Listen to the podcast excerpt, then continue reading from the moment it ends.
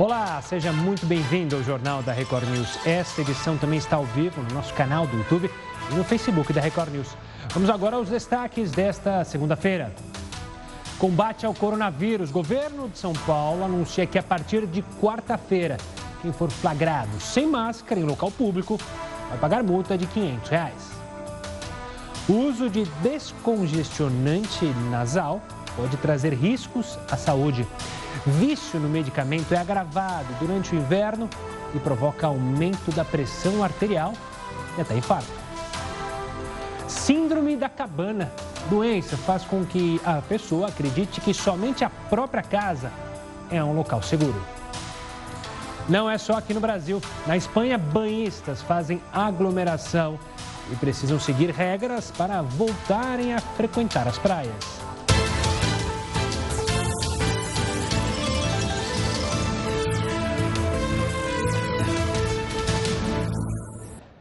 28 dias após a morte do menino Miguel, a ex-patroa da mãe dele prestou um novo depoimento. A delegacia teve que abrir mais cedo para evitar tumultos. Mesmo assim, houve protestos. Sari Gaspar Corte Real chegou para prestar depoimento antes das seis da manhã, quando o expediente na delegacia nem tinha começado. Qual a sua explicação para o que aconteceu, Sari? A polícia explicou que começou o expediente duas horas mais cedo para atender a uma solicitação dos advogados de Issari. Eles argumentaram que a presença da ex-patroa poderia provocar aglomeração de pessoas e o risco de agressão a cliente. O depoimento acontece 28 dias depois da morte do Miguel Otávio, de 5 anos. Sari Corte Real é suspeita de homicídio culposo porque estava responsável pela guarda da criança. Mas mesmo com a antecipação do horário, várias pessoas foram para a porta da delegacia prestar solidariedade à família de Miguel. A mãe do menino também chegou cedo e ficou de plantão à espera da saída da ex-patroa.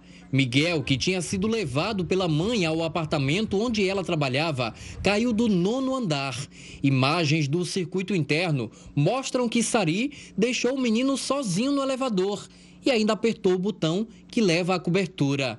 Em oito horas de depoimento, a ex-patroa negou ter apertado os botões do elevador e disse que não teve a intenção de fazer mal ao menino. Todo mundo viu que ela apertou o botão. E ela friamente disse na minha cara que não apertou. Ela errou com o meu filho. Ela tirou a vida do meu filho. Então, ela é que tem que pagar. Por medidas de segurança, ela deixou a delegacia em uma viatura da polícia. E a partir desta segunda-feira, apenas os serviços essenciais vão poder funcionar em Belo Horizonte. A medida foi anunciada após a capital bater recorde de mortes. Voltar à fase zero de flexibilização não é a notícia que o Belo Horizontino queria ouvir. A notícia boa seria que a vacina foi encontrada, né, que a cura foi encontrada e que a gente poderia estar todo mundo imunizado e voltando ao normal. A capital já havia avançado e estava na fase 2 de reabertura do comércio, com a retomada de 92% dos empregos. Mas, segundo o prefeito Alexandre Calil, retroceder foi necessário. Há três semanas, a capital estava em alerta geral vermelho, considerando a velocidade da transmissão do novo coronavírus e a ocupação dos leitos destinados aos pacientes com a Covid-19. Na última semana, o atendimento feito pelas ambulâncias do SAMU dobrou em relação à média das semanas anteriores, segundo a Secretaria Municipal de Saúde. O bombardeio chegou na nossa cidade e nós vamos tentar controlá-lo. De acordo com o último boletim de monitoramento, a ocupação dos leitos de UTI saltou de 78% para 86% e a de enfermaria de 61% para 69%. Somente em junho, a prefeitura abriu 232 leitos para pacientes com Covid-19 na rede SUS. 81 em UTI e 151 em enfermaria. Ao todo, são 1.099 leitos disponíveis. Em março, eram 196.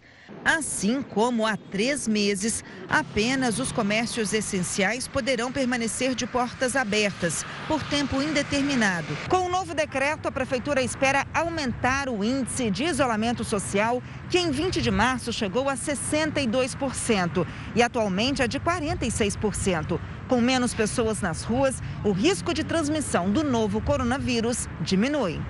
A fiscalização do comércio ficará a cargo dos fiscais da Prefeitura e dos guardas municipais, com o apoio da Polícia Militar. No primeiro dia de cumprimento ao novo decreto, o trânsito estava intenso no centro da cidade logo nas primeiras horas da manhã. Com o fechamento do comércio não essencial, a CBTU vai operar em escala reduzida das 5h40 da manhã às 9 horas e depois das 4h30 da tarde às 8 da noite. Horizonte para São Paulo, porque depois de quase três meses, o hospital de campanha do Paquembu, aqui na capital paulista, fechou as portas. Os dois últimos pacientes deixaram o hospital nesta manhã. Eles voltaram para casa sob uma salva de palmas que marcou também a despedida dos profissionais da linha de frente do combate ao coronavírus. A queda nos índices de ocupação de leitos foi o motivo pelo qual a prefeitura decidiu fechar a unidade. O hospital atendeu cerca de 1.500 pessoas durante a pandemia. Já o governo do estado anunciou que a partir de quarta-feira, quem for flagrado sem a máscara em um local público vai pagar multa de 500 reais. Os estabelecimentos comerciais que permitirem clientes sem proteção vão pagar uma multa ainda maior, 5 mil reais. E multa adicional para cada pessoa sem máscara, ou seja, se há duas pessoas, mil reais, aí soma-se aos 5 mil reais. Por falar nessa multa aí de 500 reais para quem não estiver usando a máscara, na sua opinião, a prefeitura, o governo do estado, perdão, tem fiscal suficiente para multar 45 milhões de habitantes? Não multar esses 45, mas fiscalizar 45 milhões de habitantes? Manda sua, manda sua resposta para a gente pelo WhatsApp do Jornal da Record News. O telefone já está aí na tela, 11942 128 782. Te convido também a participar pelo nosso Twitter, hashtag JRNews, e também no nosso Facebook, tanto no Twitter quanto no Facebook e também, claro, no YouTube. Estamos com transmissão ao vivo, você não precisa pagar nada e acompanha o jornal aonde você quiser, seja pela televisão, seja pelas redes sociais. Na rede social ainda tem o plus de acompanhar a gente aqui nos comerciais da TV. Vamos falar com o Heroto Barbeiro, porque um levantamento feito pela Organização Mundial de Turismo apontou que o setor teve uma queda de 97% no mês de abril desse ano, se comparado com o mesmo mês de 2019. Heródoto, como é que foi essa queda por região? E antes de mais nada, uma boa noite. Olá, Gustavo. É, realmente essas coisas são uh, nos deixam um pouco complicado. Estava vendo você falar agora aí a respeito. É, ajudar o pessoal aí a fazer a nossa enquete. Quantos habitantes tem o estado de São Paulo? 45 milhões de habitantes. Quantos fiscais tem para fiscalizar isso? 5.500. aí eu não vou falar mais nada. Aí, por conta do pessoal participar do nosso WhatsApp, que é o 942 178 982, é isso? 128. Nosso WhatsApp, que ele pode pedir também aí para receber o nosso o nosso resumo é 6,5. Já falei isso lá. Então não dá, é só dizer 45 milhões, tem 5.500 fiscais eu não sei o que vai acontecer, mas eu estou achando que é um pouco. É muita gente para o fiscal. Bom, em suma. Vamos lá então ao que acontece em relação a outras regiões do mundo, só para a gente entender bem. Olha, nós é, listamos aqui os locais aonde a entrada de turistas caiu violentamente. Claro que a gente chama atenção aqui o caso da Europa, que vive muito de turismo, né? mas veja, Ásia e Pacífico ficaram com 51%. Quero chamar a atenção para você o seguinte: esses 44% que você está vendo aí de queda na Europa é tão importante para eles, porque o turismo significa uma parcela enorme do produto interno bruto da Europa. Tanto assim que agora há pouco, agora há pouquinho eu li aqui na BBC, eles abriram para 11 países do mundo que eles consideram seguros. Gustavo, você acha que esses 11 países seguros eles colocaram o Brasil? Sim, não ou nenhuma das anteriores?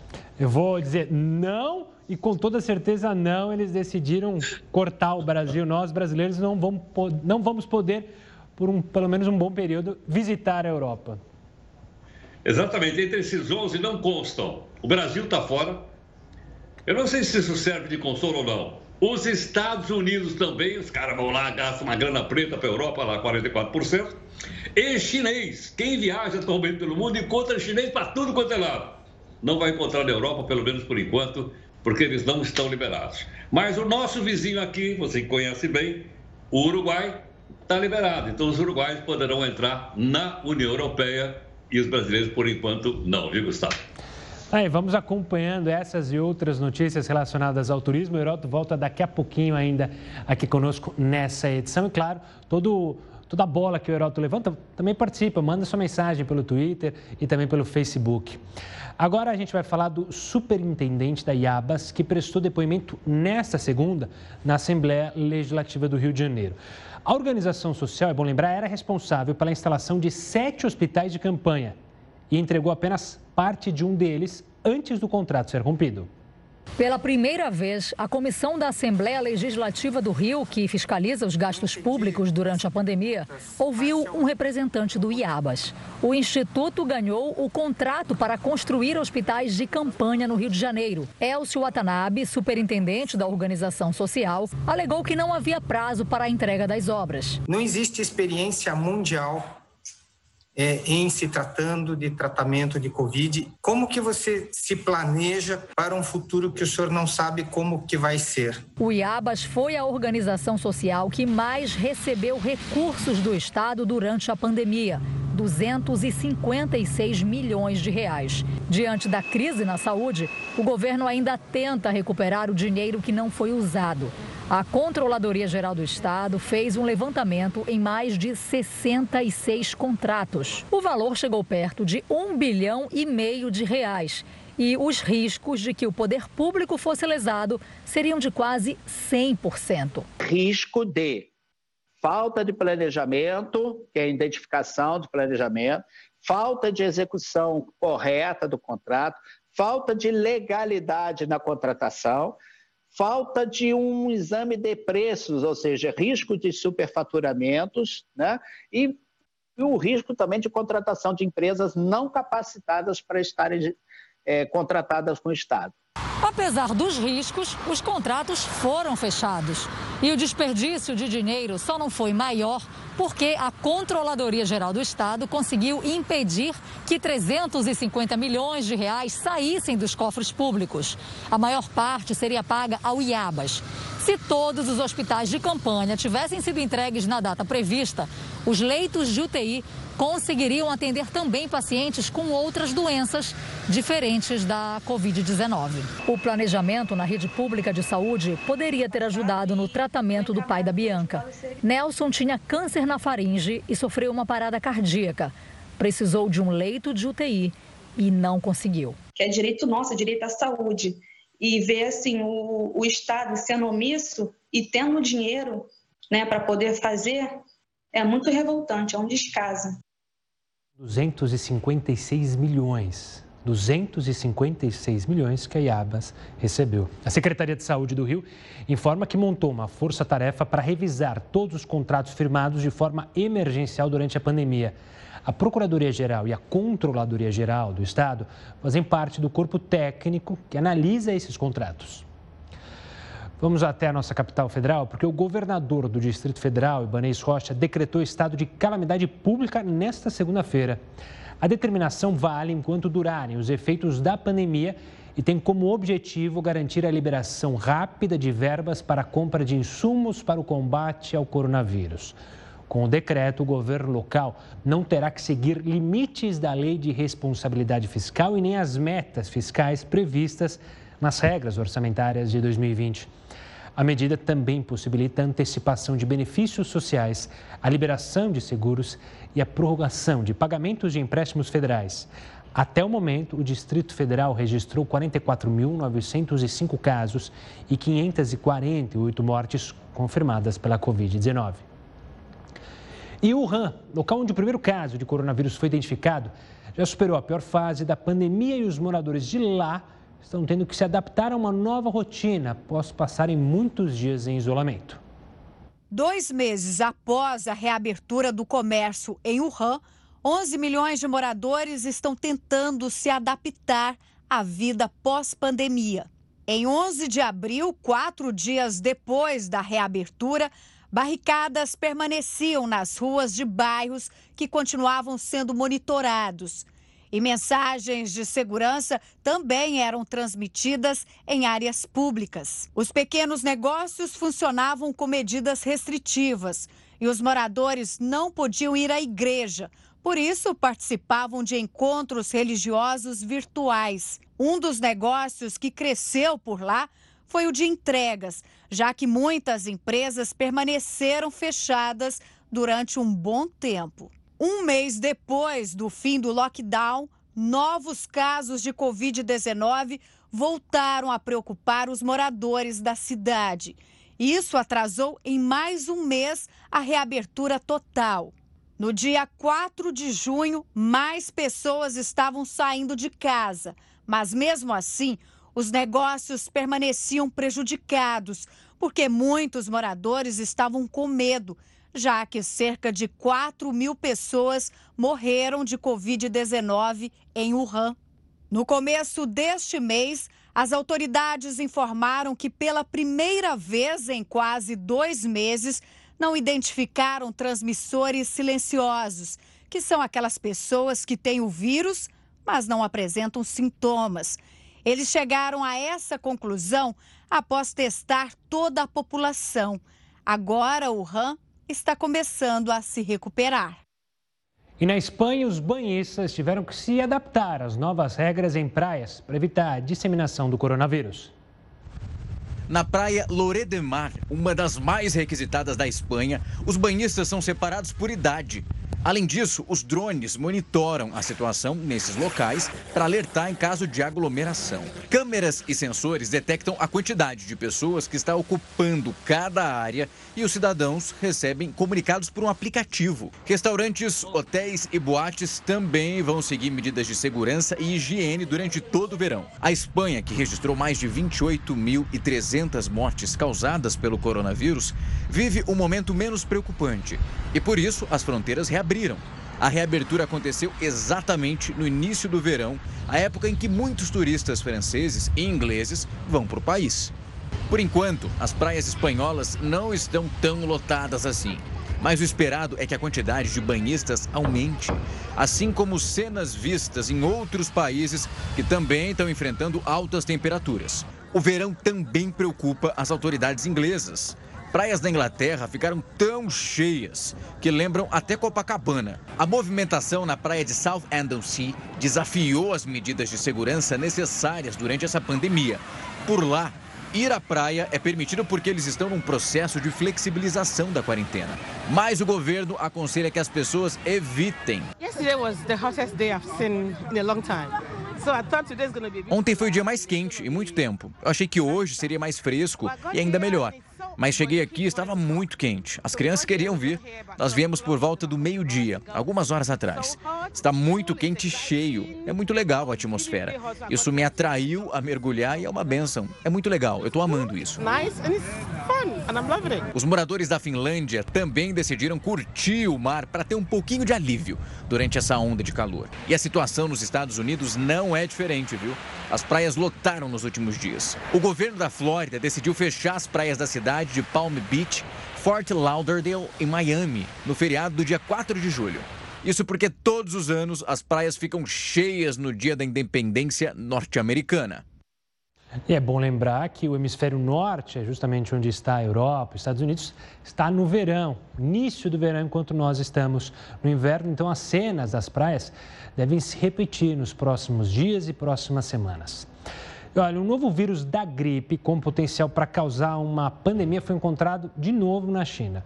É o que mostra um estudo novo. Os pesquisadores disseram que o vírus que se hospeda em porcos tem todas as características para ser altamente adaptável e infectar seres humanos e por isso precisa ser monitorado de perto. Como é uma nova linhagem do vírus influenza, as pessoas infectadas podem ter pouca ou nenhuma imunidade a ele. Agora, os planos de saúde serão obrigados a cobrir os testes sorológicos para detectar o coronavírus. A medida foi tomada pela ANS, que é a Agência Nacional de Saúde Suplementar. O resultado desse exame é capaz de identificar se a pessoa produziu anticorpos contra a doença. E grandes marcas anunciaram que vão suspender as publicidades nas redes sociais. Entenda agora o movimento que está causando esse boicote. O que o Starbucks, a Coca-Cola, a Unilever, dona de marcas como Dove Helmans e a Diageo, maior fabricante de destilados do mundo, têm em comum nesse momento? Todas anunciaram que vão suspender suas propagandas no Facebook, Instagram e Twitter. A decisão faz parte de um movimento que pede que as redes sociais desenvolvam mecanismos para barrar a disseminação de fake news e de discursos de ódio. A campanha hashtag Stop Hate for Profit, que em português significa dê um basta no ódio por lucro, já conseguiu apoio de mais de 150 empresas. As marcas pedem que Mark Zuckerberg, fundador do Facebook, cria uma infraestrutura permanente de direitos civis. O conteúdo deve passar por auditorias independentes. Grupos que publiquem mensagens com discurso de ódio devem ser removidos. As empresas entendem que apenas a pressão financeira pode fazer com que as redes sociais se preocupem com o tema. Isso porque as publicidades são a maior parte das receitas dessas plataformas. Um relatório divulgado a investidores apontou que no primeiro trimestre de 2020, 98% do faturamento do Facebook veio da publicidade. Após os anúncios de boicotes de empresas como Coca-Cola e Unilever, as ações da rede social sofreram uma queda de 8,3% o que equivale a uma perda de quase 307 bilhões de reais no seu valor de mercado. Para tentar se adequar aos pedidos, o Facebook anunciou uma nova política de anúncios para intensificar o combate ao discurso de ódio. Mas os organizadores da campanha afirmam que essa proposta não é o suficiente. Vamos chamar o Heroto mais uma vez aqui para o Jornal da Record News, porque o governo federal assinou um acordo para produzir no Brasil a vacina contra a Covid-19 desenvolvida pela Universidade de Oxford, no Reino Unido, em parceria com a biofarmacêutica AstraZeneca. E é sobre esse assunto que eu converso agora com o Heroto Barbeiro. Heroto, o que a gente pode esperar dessa vacina? Outros, outro dia você brincou que eu só trazia as notícias boas e você as ruins. Hoje eu deixei uma boa para você. Essa é uma notícia que pode dar um pouco de esperança né, para a gente que está precisando tanto. Sem dúvida. Agora, Gustavo, é interessante uma coisa, a gente está falando de vacina, aí você olha o noticiário econômico, diz assim, bolsas de valores subiram por causa do anúncio de vacina. Aí você imagina assim, mas o que, que tem a ver a vacina com a bolsa de valores? Tem muito a ver, por quê? Porque a maior parte das empresas que estão hoje fazendo ah, investigações científicas são empresas privadas com ações na Bolsa de Valores. Consequentemente, eles vão vender muito na Bolsa de Valores. Inclusive, essa que você citou, que é um laboratório do norte da Europa, chamada AstraZeneca, que fez um acordo com os ingleses e agora está fazendo um acordo também com o Brasil, que aliás é muito bom, é com a Fiocruz. Então nós temos dois acordos: o Butantan com uma empresa chinesa e o, o Fiocruz com o AstraZeneca e mais a, a, a mais a entidade britânica. Agora é o seguinte, por que, que é bom para nós? Porque enquanto o, o chinês, né, o assento chinês, está prevendo para julho do ano que vem as vacinas, nesse caso específico, estão prevendo 30 milhões de doses de vacina no mês de novembro. Provavelmente em novembro, dezembro, janeiro, a gente teria 100 milhões de doses de vacina sendo produzidas no Brasil, com transferência de tecnologia para o Brasil, que é muito importante, e que para o Fiocruz também. Agora foi levantar o seguinte, mas quanto é que isso vai custar? Pelos cálculos que foram publicados hoje, ah, pela, pela, por, esse, por esse encontro, ela vai custar mais ou menos 2 dólares e pouquinho. Espera um pouquinho.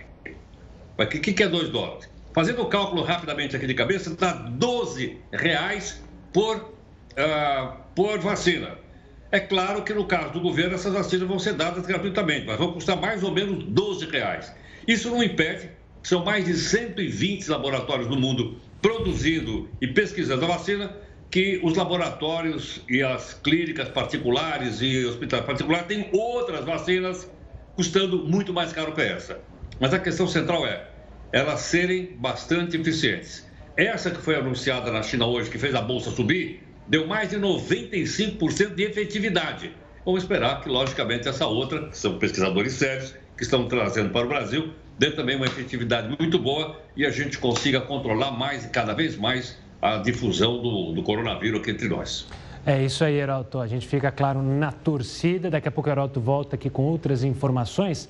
Vamos voltar a falar dos chineses, porque eles terminaram de montar o sistema próprio de navegação por satélite. O chamado BDS vai concorrer com aquele já conhecido GPS americano. O sistema de navegação por satélite está completamente inserido na vida dos motoristas e também dos pedestres. Quem nunca se perdeu e só achou o caminho graças a ele? Apesar de estar na palma da nossa mão, existe uma tecnologia complexa por trás da ferramenta. Você já chegou a se perguntar como ele funciona? O sistema usa uma rede de satélites para fornecer as informações sobre a localização no globo terrestre. Isso acontece da seguinte forma: satélites estacionados na órbita da Terra emitem os sinais, que por sua vez são capturados por aparelhos na superfície da Terra. A localização é determinada quando esses dispositivos recebem as informações de vários satélites. Atualmente, tem três sistemas: o GPS norte-americano, o russo GLONASS e o Galileu, do Reino Unido. E na semana passada, essa lista ganhou mais um componente, que é o Beidou, ou então BDS, desenvolvido pelos chineses que montaram uma rede de 35 satélites. Com esse novo sistema, os chineses tentam minar a dependência do GPS americano e criar uma concorrência no mercado. Para superar essa criação dos Estados Unidos, eles investiram mais de 50 bilhões de reais. Tudo para oferecer uma cobertura melhor e bem mais precisa. O GPS norte-americano é usado praticamente em todo mundo. Mas a dominância não assusta os chineses. O BDS já é acessado por 30 países que fazem parte da nova Rota da Seda, e a depender dessa ambição de Pequim, esse número só vai aumentar. Vamos voltar a falar de saúde, não de coronavírus, mas um problema que acontece muito quando o tempo fica seco e frio, que é justamente agora. Esse tempo é responsável pelo aumento daquele uso do descongestionante nasal. O problema é que o uso de forma desregulada, não prescrita por médicos, pode trazer muitos malefícios à sua saúde. A gente convidou o médico Arnaldo Tamisso, que é otorrino do Hospital Paulista, para explicar por que, que esse objeto que é tão usado por um número grande de pessoas pode representar um mal para a nossa saúde. Antes de mais nada, uma boa noite, doutor. Olá, boa noite. É um prazer estar aqui com você no seu programa.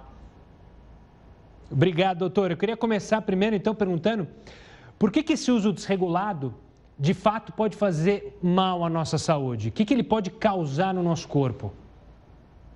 Bom, primeiramente vamos falar de uma medicação que está entre as cinco mais procuradas nas farmácias pelos pacientes para fazer a automedicação, ou seja, por ter uma livre prescrição, o paciente não precisa de uma receita para poder comprar na farmácia. Isso faz com que o uso seja indiscriminado.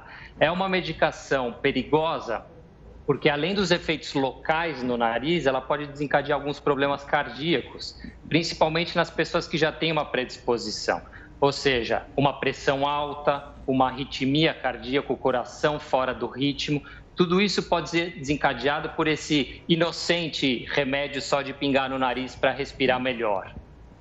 Doutor, eu vejo muita gente que usa, e acho que o pessoal de casa vai concordar comigo, que está usando a todo momento. Parece uma coisa de vício.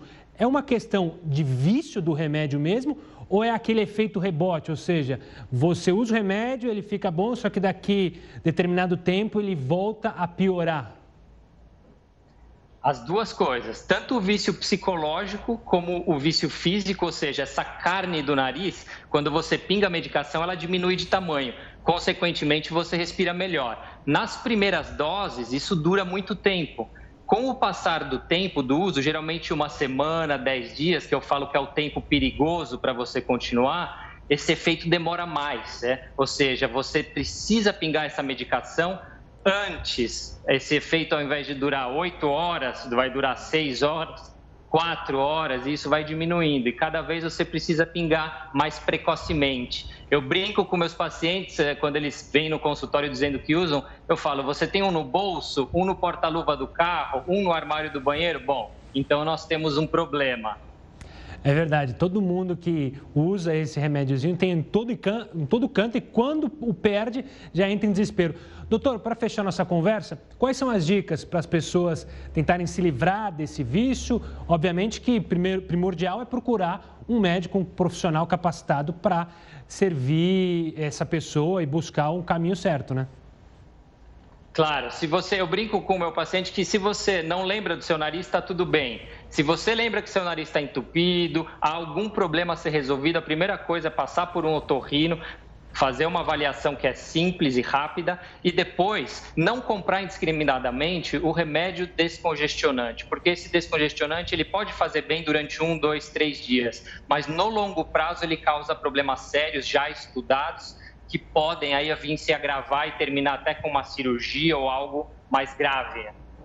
Doutor, o soro fisiológico pode ser usado é, de uma maneira paliativa, ou seja, melhor do que paliativa, não, mas melhor do que o remédiozinho descongestionante ou também tem que tomar cuidado com o soro?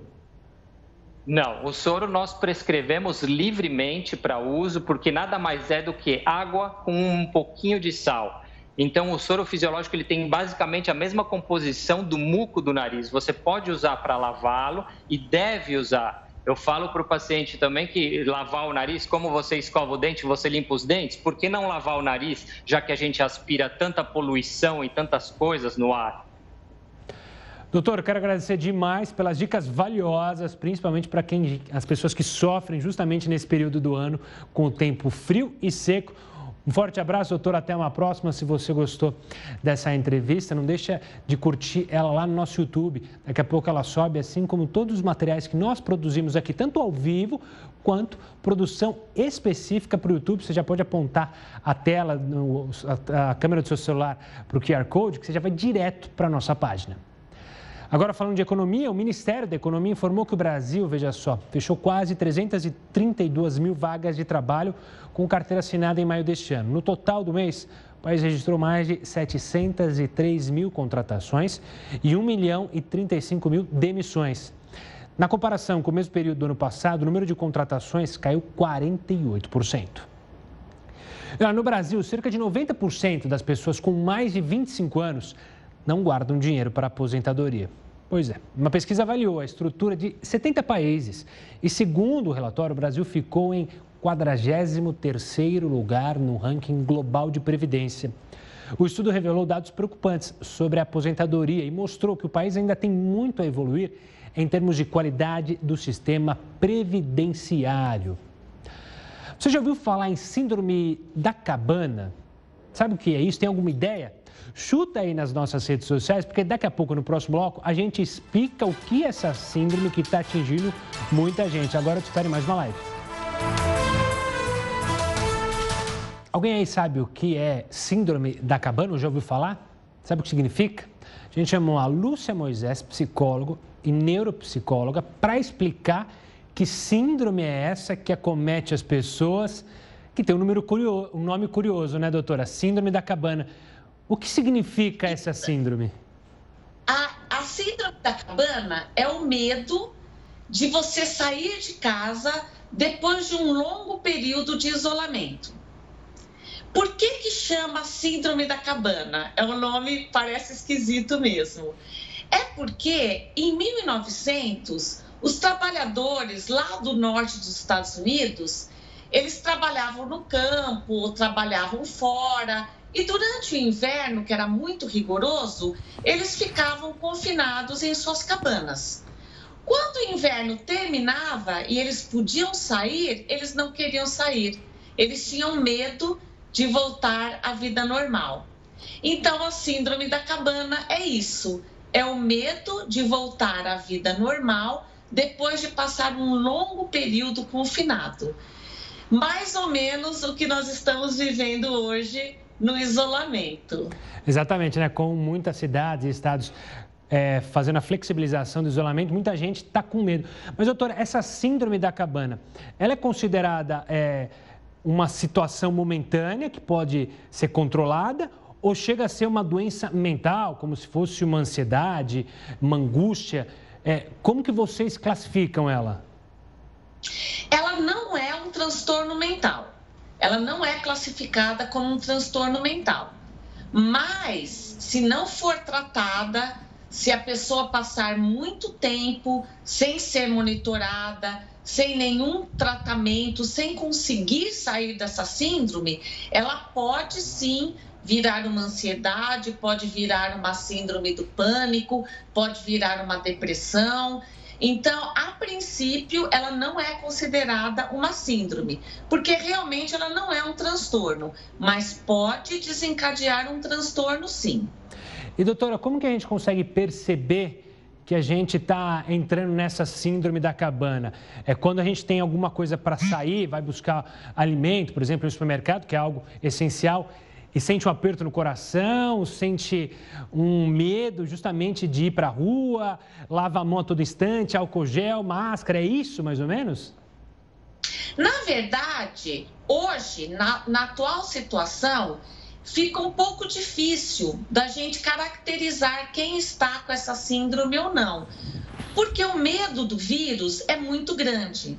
Então, tem pessoas que estão isoladas, completamente isoladas, não saem de casa para absolutamente nada, porque elas morrem de medo de pegar o, ví o vírus, morrem de medo de contaminar as pessoas próximas.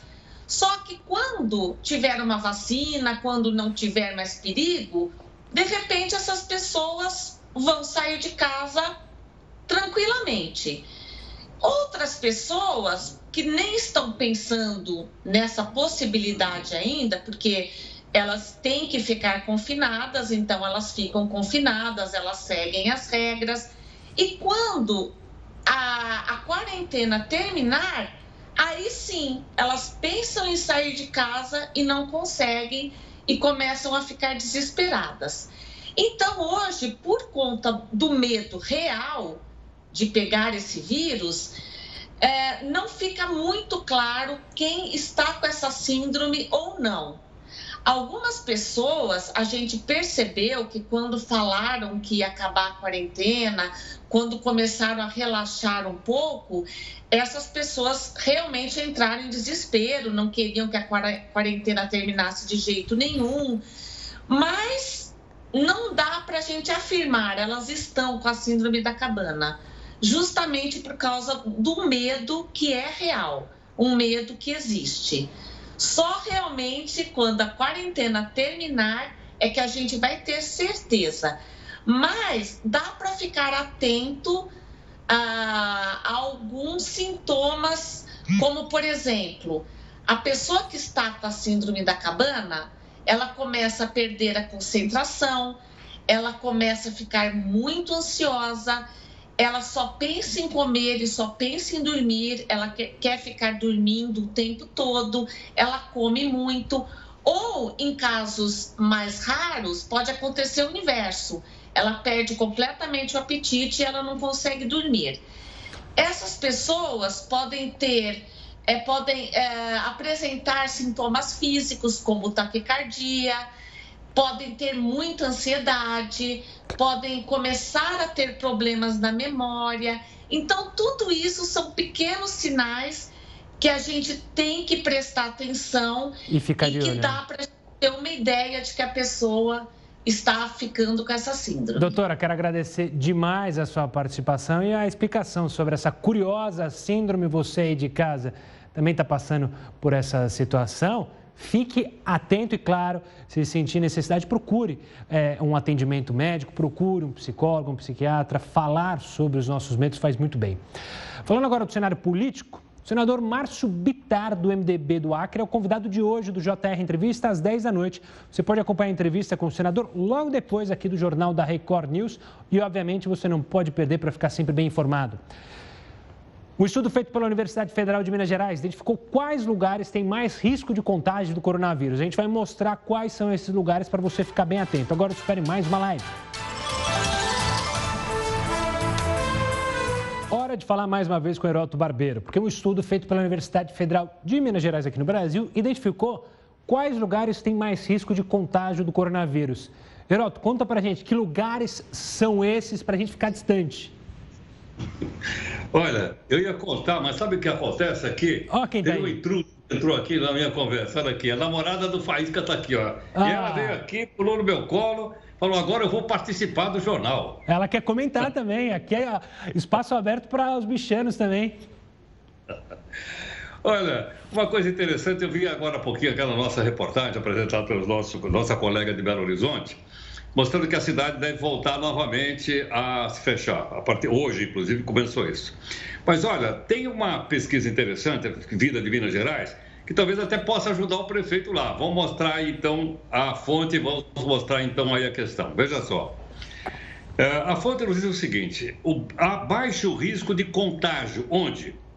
Na drogaria, na via pública, no veículo particular em casa. Então não há razão para você fechar nem drogaria nem via pública, ah, porque o risco de contágio é muito baixo. é? Muito baixo as pessoas então não deveriam ser. Bom, onde é que o risco é médio, segundo as informações então que nós temos do setor científico?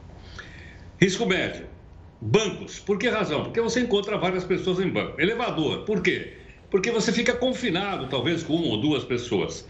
E mais locais fechados, como cinema, teatro, etc., e as academias. Bom, cinema está fechado, teatro está fechado, academia também.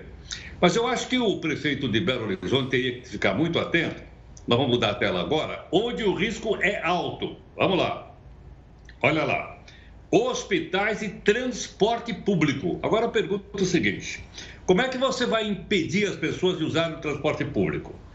Como é que as pessoas vão se deslocar, por exemplo, não só em Belo Horizonte, mas em qualquer outra cidade do país, como por exemplo aqui em São Paulo, pelo metrô ou pelos trens ah, da CPTM ou pelo ônibus de uma maneira geral? A não ser que você parasse tudo. Mas se você parar tudo, você vai parar também o próprio serviço essencial. Então, eu acho que essa questão toda precisa ser bastante avaliada, porque a gente tem percebido o seguinte: como as cidades estão à mercê da- do- dos prefeitos, cada prefeito do Estado brasileiro tem usado uma saída diferente. Não sei qual é a melhor, mas eu acho que a população vai saber e vai julgá-los na eleição que vai ter aí pela frente. O pessoal vai ter que responder por isso. É bom, E eu vou ficar aqui só respondendo pelo gato que está de novo aqui no meu colo. Um bom descanso para você, Heroto, e para os seus gatos. Amanhã a gente se fala novamente. Agora, saindo um pouco do Brasil, indo para o noticiário internacional, o Irã quer que o presidente dos Estados Unidos, Donald Trump, seja preso. Pois é, até pediu ajuda à Interpol, por incrível que pareça. O país acusa Trump de terrorismo pela operação militar que matou o general chefe de uma unidade especial da Guarda Revolucionária Iraniana. Para a Casa Branca, o militar organizou operações para matar soldados americanos no Oriente Médio. Mas no Irã, o general, como a gente falou muito na época, ainda é visto como um herói nacional. E o alto comando do país prometeu vingança pela morte dele. A Interpol já disse que não vai colaborar, entende que a decisão do Irã faz parte de uma disputa política entre os dois países.